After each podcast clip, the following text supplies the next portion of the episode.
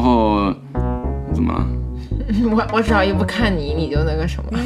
这样会打扰打扰到我。啊，好，我我错了。我又忘了该说哪儿了。Yes, this is the ghetto. 其实还写了一些自己想看没看的，但就是嗯也可以说一下嘛。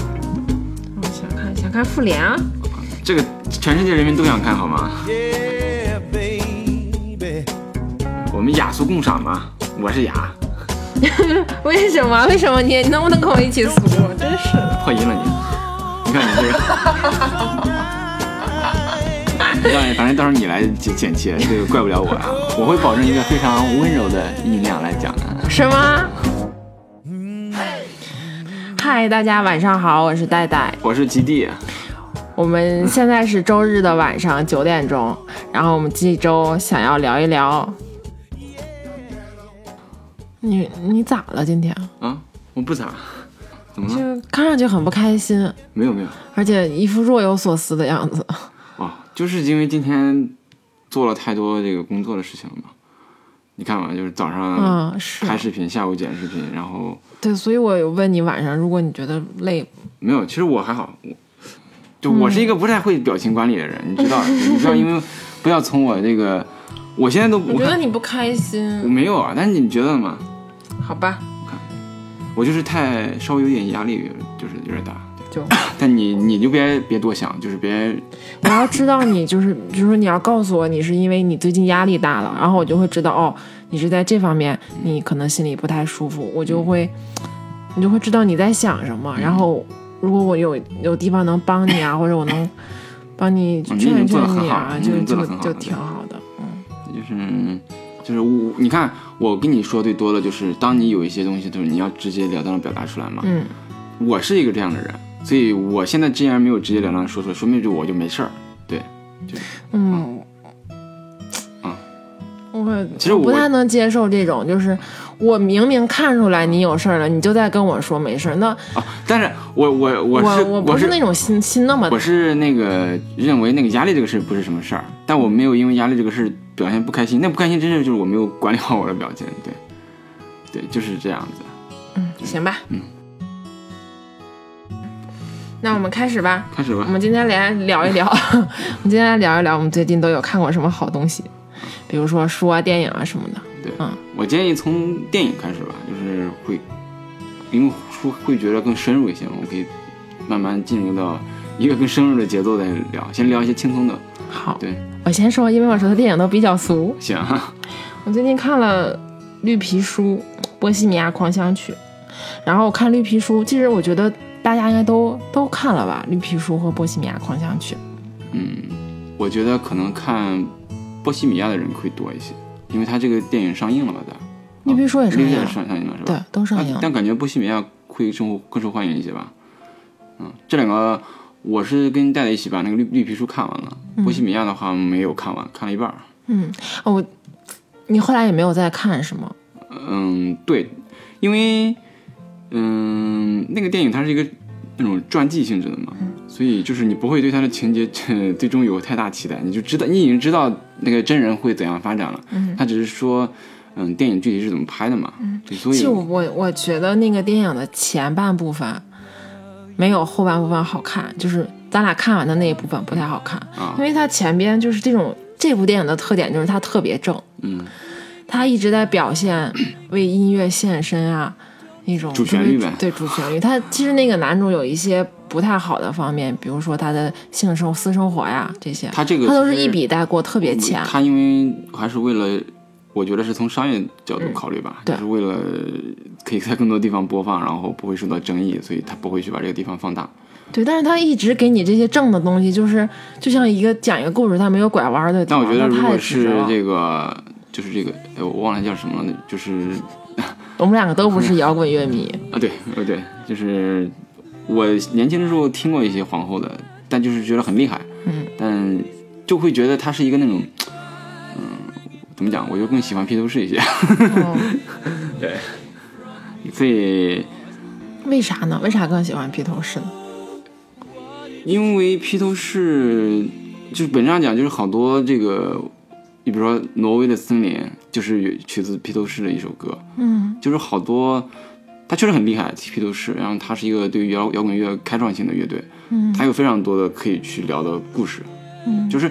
嗯，皇后乐队的主唱，他的一生非常非常惊人，也仅是他这一个人嘛。但是披头士他整个乐队里，这个像列侬了，或者是麦卡克尼的，他们都有很多故事，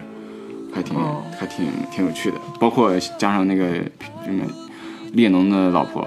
女朋友，小杨子嘛，嗯他们有很多传奇的经历吧。嗯而且他们他们做音乐也真的是在去做开创性的事情，他们不做重复的事情，他会做。他们有一张专辑叫做 White Album，就是叫他们叫叫什么，就是一个纯白的唱片。他们就这个可以简单讲讲，就是他们发了一个唱片，封面是空白的，然后那个封面上只有一个代号，嗯就是比如说他们他发三万张的话，就会有零一到有零一到三万这个编号，然后那个唱片就绝版了，现在被炒得超级高，就是非常开创式的。他们就是现在的限量版呀，现在对，但是在那个年代从来没有人这样做过，没有人敢这样做过。哦他们就他们在那之前的一个专辑是请了一个非常牛逼的设计师做的，就超华丽的那种，嗯所以也也是在那之前没有人那样做。后来第二年当大家都期待他做一个更华丽的封面的时候，他们做了一张纯白的没有内容的，哦但那个又不是那个唱片又不是真的是白纸，是有一些这种褪色的感觉的那种泛黄的感觉吧。反正就是一个，但是你猛一看就是一个纯白唱片。哦所以就是他们做了一些反很反叛，然后很开创性的这种挑战吧。音乐层面也是，他们做了很多别人没有做过的，比如他们，我喜欢披头士，还有一个原因就是因为我喜欢乔布斯，因为乔布斯非常喜欢披头士，然后你是乔布斯的迷妹，对，就是披头士他们原本为了去创作，他们专门去了印度，嗯在那边去学习印度的这个这些宗教文化之类的，去去去去修他们的内心。嗯，我看那部电影了解到，就是皇后乐队他们特别牛逼的一点是，他们会他们是用歌剧的方式来唱来做摇滚乐，嗯那个很厉害，做那个结合很厉害的。嗯。然后还有一点他们特别厉害是他们跟观观众的那个互动，嗯，然后说那个男主在台上就真的是他的感染力和对全场的那种带动性、煽动性真的特别强。那个电影你没有看完，他到最后二十分钟就完全复刻了那个那个那个一个演出嘛，对 那个。那那个，你也记不住了是吧？那个但是我觉得那个电影的意义在于，即便是一个普通人去看，你也是能获取他那个强烈的音乐感染力的，对吧？对就是嗯我，我就会特别震撼。我当时是在早上在地铁上把那最后二十分钟看完的，就全程都是鸡皮疙瘩。嗯嗯对，所以这个其实就是一个，嗯，就这个电影它是一个把呃普通的人跟这个真正的歌迷连接在一起的这么一个电影，让他去去能够就是带入到那个情境下去去了解皇后乐队嘛，嗯，这个还挺厉害的。对，嗯，就他是提供了一个一个切口，让大家去了解这个，不然有好多现在的年轻人可能都不太了解那个年代的乐队了。那绿皮书呢？你看完什么感觉？忘了。这炸鸡好吃。我看完绿皮书之后，就好多人提到了那个《触不可及》，嗯我就把《触不可及》看了。嗯《触不可及》其实给我的印象更深一点，我因为我它里面是讲了一个黑人和一个白人的故事，白人是坐在轮椅上不能动了嘛，嗯嗯。然后这个黑人就是他的助理，对对。对，嗯，他的看护，每天都陪着他，但那个黑人是一个性格超级乐观的人。对对，是个逗逼。他。有对他会把所有生活里边遇见的事情，他都能用那种特别积极乐观的角度去看的，而且不刻意。嗯嗯我真的觉得，如果是生活中有一个这样的伴侣陪在你身边，比如说你的，就我真的我看那个电影之后，我就想起了你。我真的觉得，就是有好多事情，如果是我看的话，我可能就觉得呃很沮丧，怎么办？但是你有的时候就会给我讲说，哎，这个事情可以从另一个角度来看呀，换一个角度看，我们觉得我们又得到了一些什么呀？嗯那个电影的情节其实我已经记不太清了，我记得应该是大学的时候看的。嗯。但是他那个音乐的旋律，我现在立即还可以想得到，就噔噔噔噔噔噔，就那个。它里面还用了好多古典乐的配乐。啊就是反正它那个主的那个、那个那个主旋律，真是让我印象非常深刻。那个钢琴曲的那个触不可及的，嗯就是呃，如果做个比喻的话，就是让你觉得温暖中又有很强的那种生命力的感觉。嗯，我大概对对是这样对对，很温柔，但是又很有生命力。对，就特别像那个男主，那个男主那个就是一个特别有生命力的人，嗯嗯我想到了另外一个电影叫，嗯、碧海蓝天还是什么东西的。那个电影它讲的也是一个人，他呃是个法国片，他是那个也是不能走，坐在轮椅上。他应该是一出生就有这个病，然后就一直被别人照顾。他的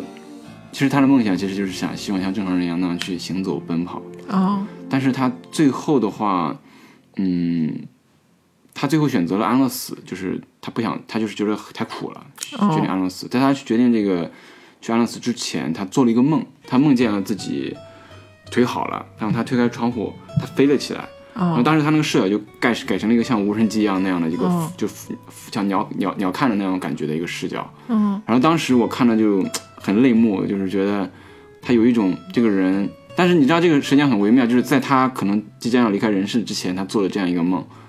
就像在临死之前获得自由一样的感觉。嗯对然后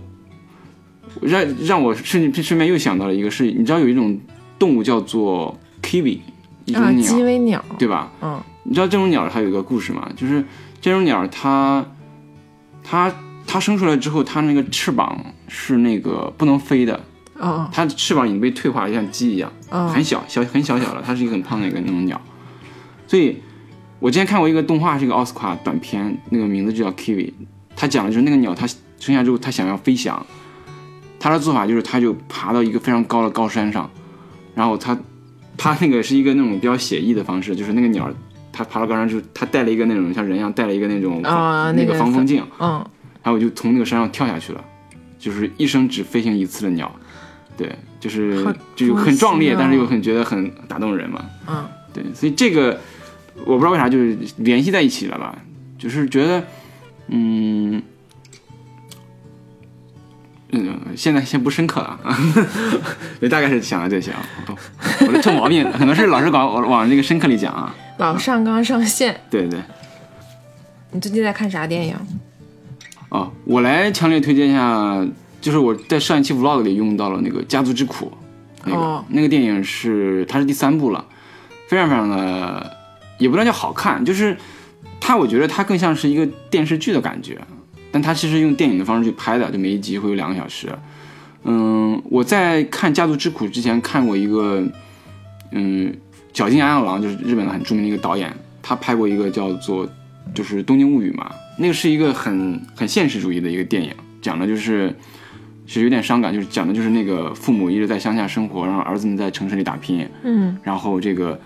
父母在这个好不容易来一次那个东京去看他们几个儿子，大儿子有事儿，哦，你给我讲过这个。对对对，大儿子有事儿，然后二儿子又很忙，然后非常匆忙就逛了一下东京之后就回去了。回去路上那个就是他的他们的那个妈妈又去世了，因为年纪很大了。就那个片儿是一个让人觉得很真实又很沮丧的一个片。我想说这个的意思就是说，《家族之苦》是这个片儿的一个很像，他们讲的也是一个那种大家庭的故事，但它其实更轻松一些，更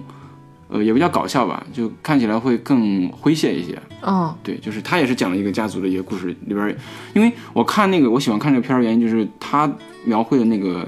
那种大家庭的感觉，跟我跟我小时候家庭的感觉很像。像他里边那个就是爷爷，也是一个非常倔的一个人，不听别人的话，然后按自己的方式来，就跟我爷爷很像。对，然后里边那个，当然里面那个他里面那个奶奶是很很温柔的一个人，嗯嗯，不像我奶奶，我奶奶是很 很话唠的一个人，对。嗯，正性格很直来直去。对，所以就觉得很好看。那个片儿就是属于他是用一个非常嗯、幽默，甚至有点诙谐的方式去讲一个一些家庭的非常日常的故事，嗯偶尔还会有一些小小的闪光点会打动你这样的。应该会就是我看了那个《家族之苦》，应该会还会有四，因为它最后一段儿。我 vlog 里边用的那段是说那个那个女主她看着太看着那个月亮说这个我们的日常对于这个这种月亮而言真是太渺小了嘛。嗯但是之后有一段我是没有放到我们视频里，就是那个女主跟那个男主说，就是她怀孕了，对哦她其实就是又意味着又一个新的这个生命嘛，这样就是结束。就是电影导演很喜欢用的方式，就在结束的时候去去做一个期待这样的。嗯，对哦，所以《家族之苦》，我觉得是一个很适合跟好跟家人或者朋友一起看的一个电影吧。然后就是我最近把《JoJo》的第三部完整的看完了。嗯对，就是关于《JoJo》的话，我之前在看某一季的时候，戴戴跟我看了一下，看了一半就放弃掉了。一集的看了一半我就放弃了。哇但是说实话是呃不不意外，因为第一，JoJo 它不是一个那种你看一集就知道它在讲什么的动画，因为它是一个庞大的世界观。就这个动画，它从这个漫画应该是八十年代开始画，一直画到今天还没有结束，已经画了七八部了。然后其中有五部已经被动画化了，就开始就做成了动画。然后它这八部动画里边是连着的，就是是而且是一代一代的。就比如说他举个例子啊，就是第一代的某一个人到了第二代里就会成为这个主角了，比如说一个长辈。那第二部的这个主角可能成到第三部里成为主角的一个长辈，它是这样的一个有一个这种连带关系的，所以你看的过程中是非常有意思的，而且而且你很难用一句话把这个 JoJo 说清楚，它到底是一个怎么样形式的动画，就是它是一个歌颂人类伟大的一个，就是听我我最初看别人介绍的时候，我也觉得这什么啊，就是什么叫歌颂人类伟大？但是它就是就是传统的日本的动画片都是那种追求梦想，或者说是这个呃打怪升级，就是我会就我要获得了什么能力变得非常强之类的。但这个动画里，他很多时候去他也要战斗，也会跟别人打，但他里边的打都是那个主角在一个特定情况下通过思考、通过牺牲、通过勇气来去战胜对方的，都不是靠拼，不是通过火拼或者通过一些技能去获胜的。所以这个其实是，所以作者是把一些人性的部分去通过这个动画展示出来了。我觉得这是非常非常厉害的点，就你看到一些地方，你看到一些地方的时候，你甚至会被作者那种宏大的，或者是甚至于史诗般的那种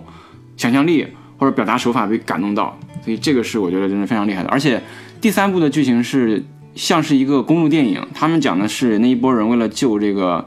嗯、主角的妈妈，他们要从日本就是周游世界去埃及，因为不能坐飞机，因为然后就他们要通过了这个陆地或者水路去埃及，一路上遇到各种敌人，一个漫长的旅行的过程，最终去打败敌人。这个过程真是，所以有段时间我每天晚上的日常就是睡前就看一两集《JoJo》，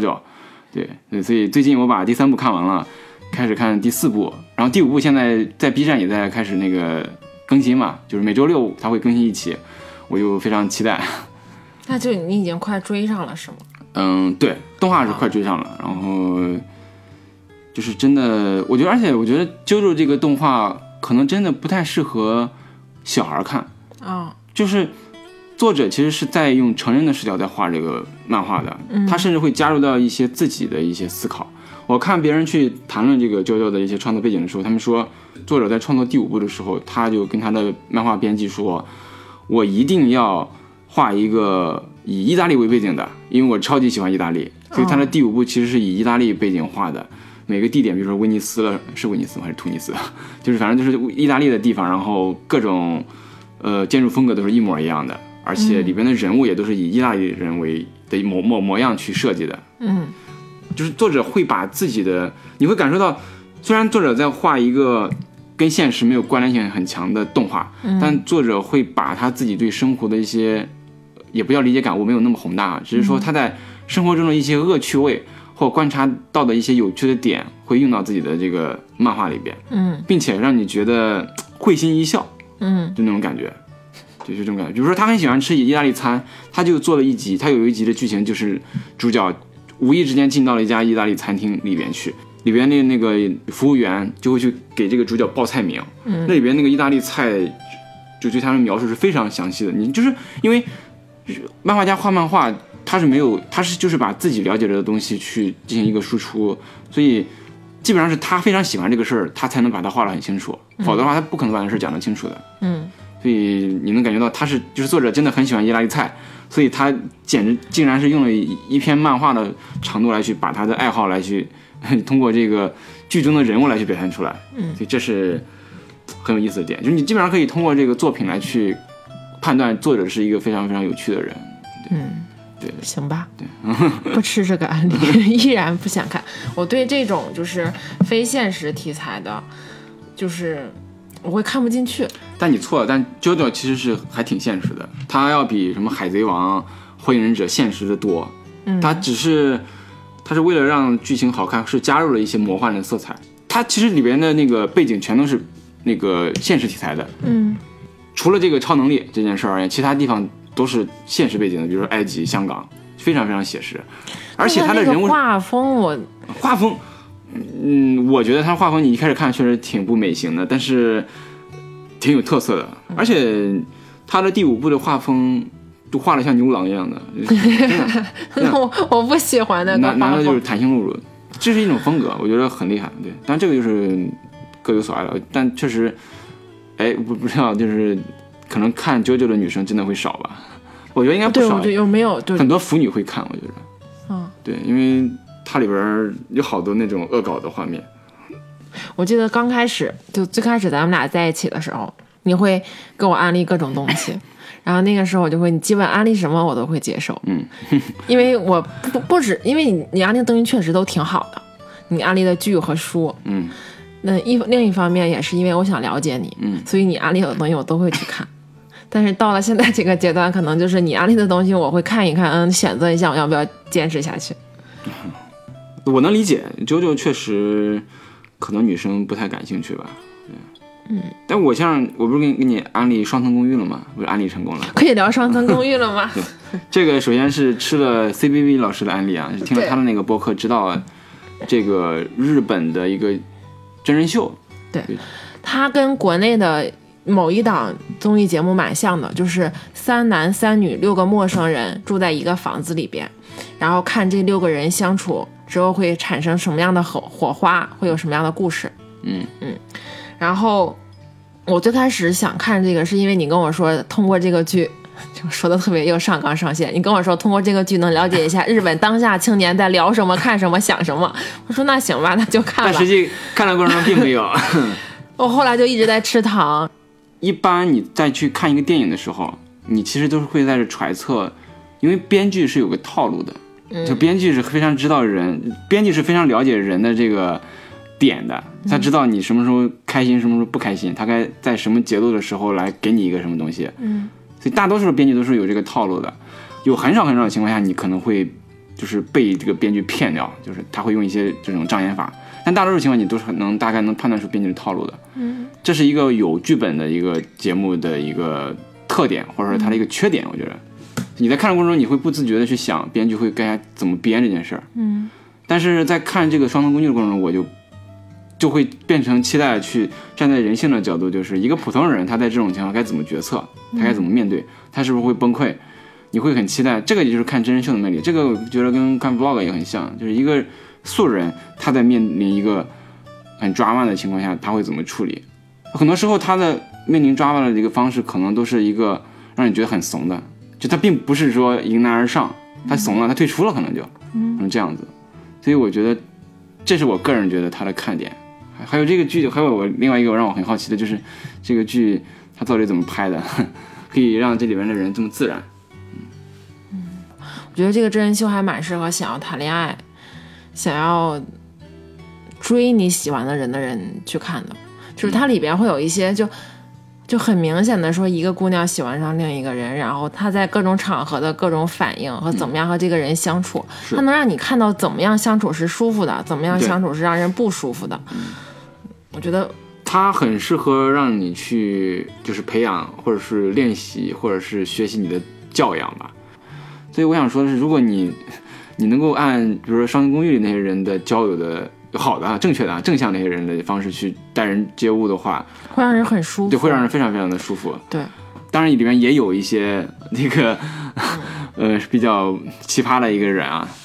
什么样人都有嘛，还是但就这个剧和我觉得它和欧美的真人秀真人秀不同，就是欧美的表达会非常直接，就会有非常激烈的矛盾点，嗯，经常这里边我觉得吵架呀、骂人啊这种。这个剧也有，我我觉得快了，他只是节奏比较慢。我觉得不不会，他肯定不会。啊啊，不会有骂人的，不会。我觉得日本人就会。会，对，但是欧美真的就会当场就打起来这种，我靠啊、就然后但那种你知道吗？就是那种如果天天打，你就觉得就没意思了，反而不就是它有点就你让你顿顿吃肉的感觉。就是这种《双人公寓》一开始它真的节奏很慢，你需要耐心的去看他们这些人的反应是什么样子。它就像是让你一点点吃一些青菜什么感觉。反正我看欧美的真人秀那种那种很激烈的，就会带进去情绪，就比如说啊，这个人真讨厌，真烦，会跟着一起骂。会嗯，但是这部这个真人秀给我的感觉就是，我会看进去，但我看进去之后，我是在分析这个人在想什么，他为什么这么做。嗯，然后如果他想达到，比如说他想吸引这个人，他这么做会有什么样的后果？会不会让人舒服不舒服？就是他跟看欧美的真人秀是完全两种思路。然后国内的那种谈恋爱的真人秀，就是给我的感觉一直都有点假，就是他会他会特别快速的开始撒糖，嗯嗯，那个我觉得可能会有剧本之类的吧。对，然后啊，它这个剧我们没有，么自然。我们还有没有讲了一点，就是这个《双城公寓》在放的过程中，中间还会停个两次，然后有那个场外的这个主持人来去评、啊评论对这个，这个还是挺好玩的。对，他们里边有些人都是那种像就是脱口秀艺人吧，或者是那搞笑艺人，对，他们会非常就是毫不留情的去对他们对，真是特别辛辣的点评。对啊，辣评，对对对，但所以这个剧最有意思的点在于，嗯、首先是剧情的人物呃演完，不是演完了，就是就是进行完之后切到这个场外，他们评完，评完之后，我们的真正的场外观众再去评论一遍，讨论一遍。对对。所以它的这个剧的点在于，其实更多是在于你看完那些人的行动之后引发的思考，以及你该你会，如果你换成你的话，你你觉得应该怎么办？就是就是你会去产生这一系列思考。就是我跟大家一起看过程中那个讨论那个感觉，是要远远大于看剧带来的那种快感的。对你去讨论说，嗯，你这个他不行，我说他他应该表白，或者他会表白失败之类的，哎，他怎么这样做？就是这是这个剧我觉得最有魅力的一个点，就在其他剧没有看过，对看到就是感受过这种东西。行吧。呃，你还有什么想聊的？听了一个播客叫《日坛公园》，嗯，日坛公园这个里边，呃，回头每一期的嘉宾不太一样，会有一些常驻嘉宾，其中有一个嘉宾叫李淼，嗯，淼叔在微博上和公众号上就是都已经火了蛮久了。嗯淼叔是专门写日本的各种杀人放火的事儿的。呃，是一些这种犯罪案案件是吗？，对，就是比如说什么连环杀人、无差别杀人，淼叔他在讲的时候，他会把那个前因后果讲得很清楚，他会分析这个案件是吧？就是为什么会产生这样的情况，这个人为什么把他们全家圈在屋子里边杀掉了，嗯然后这这一家人跟他生活在一起好几年，嗯这么听他的话，嗯就是他怎么样用精神上来控制你，嗯就是他不就是。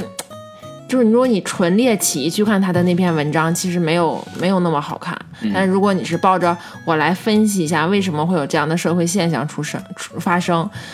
我怎么样在我的生活当中避免陷入这样的境地，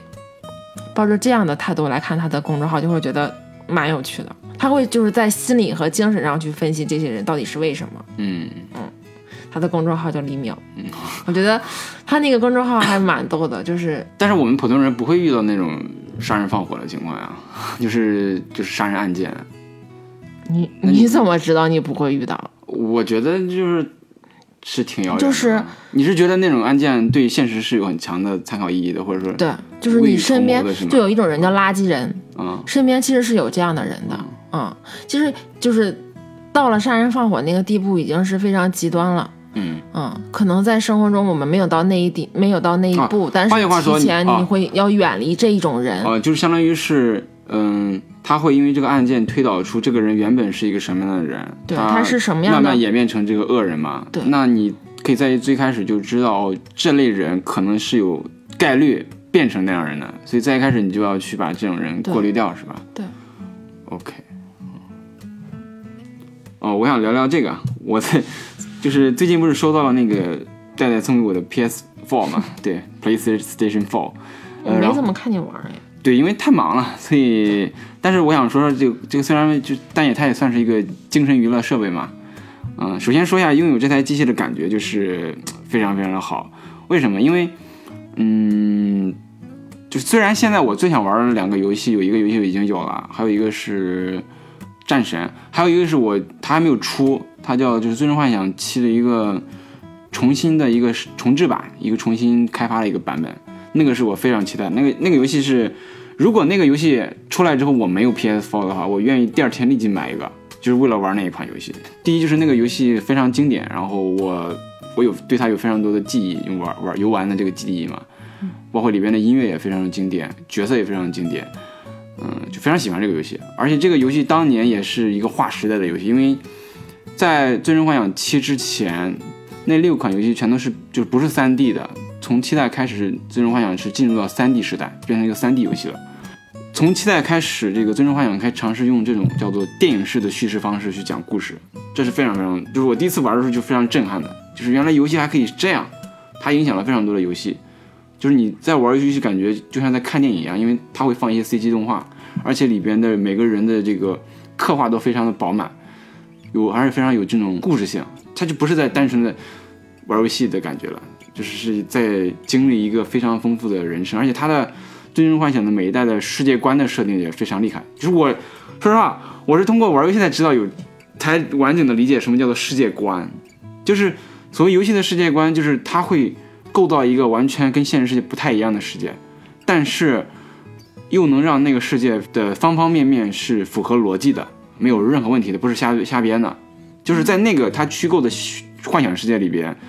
一草一木，它为什么存在？它的往上是什么，往下是什么？这个逻辑关系是是是是已经被推敲过了的。他们是有一套非常缜密的这个设计逻辑在里边的。所以当你去玩这样一款游戏的时候，是给你更强的代入感的。所以这个期待，但是对期待，尽管它当年是一个划时代的产品，它当年的受到这个技术的限制，它的画质是非常差的，虽然是个 3D 作品，但是到了今天，这个技术已经很好了，所以索尼准备就是把这个游戏重新再做一遍，就用更高的画质、更高的、更好的技术把它重做一遍。其实说就是再去让我们这些情怀玩家再再次高潮一遍，去买这个游戏。所以那个游戏我是非常非常期待的，就是每天会看它的这个呃消息什么的。顺带说一下，就是某一天我做了很多的工作，非常累，就是某一个课就不想去工作，刚好就听到了那个王菲唱了一首歌，叫《A.S. on Me》。这首歌是也是《最终幻想》里边的歌，它是《最终幻想八》里边的，但是八是一个以恋爱或者以爱情为主题的一个游戏。不知道为啥，我每次我听那首歌都觉得非常的美，就像初次见面遇到你的感觉那种感觉。所以那天我跟你说嘛，就听那首歌我就想到你。嗯，非常好。就那那个歌，呃，首先旋律非常好，而且王菲把它演绎的非常好。呃，就是那首歌当时，嗯，最终幻想那个公司就是那个史克威尔，就是做这个游戏那个公司，他们就是在想去写一首主题歌给这个游戏搭配着在一起用。他们找了非常多的歌手，都没有找到一个满意的。然后那个时候，他们无意之间看到了那个王家卫拍的《重庆森林》，然后看到了王菲，然后听了她的歌。啊，我觉得哇，就是这就是我们想要的声音。但那个时候刚好王菲在香港呢，王菲没有档期，他们就专门把整个录音棚搬到了香港，去找王菲去录这个歌，就录出来了。但王菲把它演绎的也非常好，对，嗯，而且这首歌如果你小的时候听过的话，你现在再去听，带来的那个回忆感会更强一些。就就是我一直认为音乐是音乐就是情绪的时光机，就是当你去听一首歌的时候。他会把你原本的那些几十年前的情绪直接给你带过来，是那种感觉吧？嗯，他会把你拉回到过去的那个时候。对，所以《A.S. on Me》非常棒。你还有啥要安利的？哦，有一本书，有一套书。最近其实我比较我觉得不好的点就是我最近没有看书，而且看书了，但看的都是一些这种社科类的书，就是那种告诉你一些这种理论啊、知识这种之类的书。我好，我发现我好久没有看一些就是叫。虚构类的作品了，我好久没有看了。你看这种书和看虚构类的书对你有什么影响？不同的影响？那区别大了。为啥嘞？你看社科类的书就是为了单纯的获取知识啊，但是看这种虚构类的书，它就是能够丰富你的精神世界的。你有段时间你会觉得你一直在工作，你的所有的事情都被工作给压榨了，你是会觉得，当然现在的工作对我而言也是很丰富的一个一个经历哈，但某一个时刻你还是会觉得。有一点单调乏味，或者时间过得太快，你是需要通过一个跟你现在的生活不太一样的一个视野或者是经历，来去平衡一下你的这件事儿的。比如看电影也是一个方式，嗯，或者是看一些小说，我觉得小说是非常好的一个方式。就是你有一种感觉，就是当你看，比如你利用一个下午的时光看一个这种非常流畅的、精彩的小说，去进到这个主人公的世界里去看完之后，会能感觉到那个时间被拉长的感觉，对，就会有很好的一个平衡感，就会觉得你嗯今天没有排过，但是如果你在非常忙碌的去工作了一周，你会觉得那个时间过得很快。虽然你有了工作，有了一个很好的一个进展，但是你会有一点觉得那个时间太快了，你没有就没有抓住它。会有一点时间都给了别人的感觉，都给了工作的感觉。对，所以就有一部分时间就是需要拿来浪费，需要给自己花在自己身上的。但这个浪费不是说我就发呆，就是我要去做一点我感兴趣，但是没有什么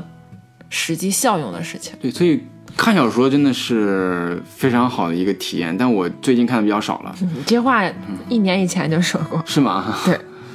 而且我觉得也是跟我因为做视频的原因比较浮躁了，就是我现在更喜欢去通过视频来去了解一个东西。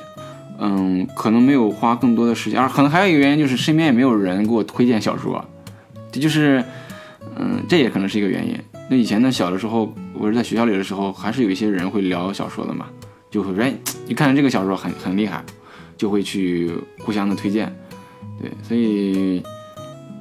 我会去想想，要在之后的这个，如果下次在下次聊这个做这个主题之前，一定要看一个这种虚构类的小说，可以有一个可以聊的一个东西。哦，说到看小说的话，我之前也是听别的节目的时候，别人有推荐了一个一套书，是木心的叫《文学回忆录》，据说是非常棒的一个书。我没有看，但是我把这个加到我的 list 里了。嗯，据说是一个不是一个很正统的文学文学回忆回忆录，但是看的过程中会非常有趣，非常嗯流畅。嗯是木心的嘛？因为我对木心的最大的了解就是那首诗嘛。呃但是因为推荐这个的人，我觉得是一个很有趣的人，所以就把这个书加到我的 list 里边了，就可以看一看。我觉得嗯行吧。我们哦，我们争取以后每个月做一次这样的节目吧，分享一下我们最近有看过什么，可以，可以，可以。嗯然后这样也可以督促我咱俩多做一些输入，多去了解一些、看一些东西。其实就是我觉得，嗯，就我们现在在一起太熟悉了，很多发现的东西都会第一时间告诉对方嘛。嗯嗯，这个好，其实也不好，会减少一些神秘感。其实我们其实完全可以偷偷做一些自己的事情，之后我们在一个特定场合再去告诉对方或安利给对方。嗯，这样也会好很好奇嘛，会觉得好奇，哎，最近你在干啥？有一种这种信息上的距离感吧，我觉得，所以我们可以去去尝试用这样的方式去去有一个默契。好呀，嗯嗯这是一种相处之道，我觉得蛮好的。对，是的，就是不需要，不是任何事儿都需要立即告诉对方的。对，给对方一点新鲜感，就是创造新鲜感的一种方式。是的，是的。嗯，这个蛮好。其实我也希望，比如以后我们出去跟别人聊的时候，我们两个人各自聊的东西，都不是一说起来都是我们共同的那个东西，应该是每我们每个人还是有个人不同的观点，这样会更好一点。有有共同的部分部分，那个是有默契，但是不同的部分才才是我们两个人的在一起的一个呃碰撞的一个有趣的一个地方，我觉得。嗯嗯。那行吧，那今天到这里吧。嗯，好吧，我们可以睡觉了。啊，睡觉，嗯，拜拜。晚安，拜拜。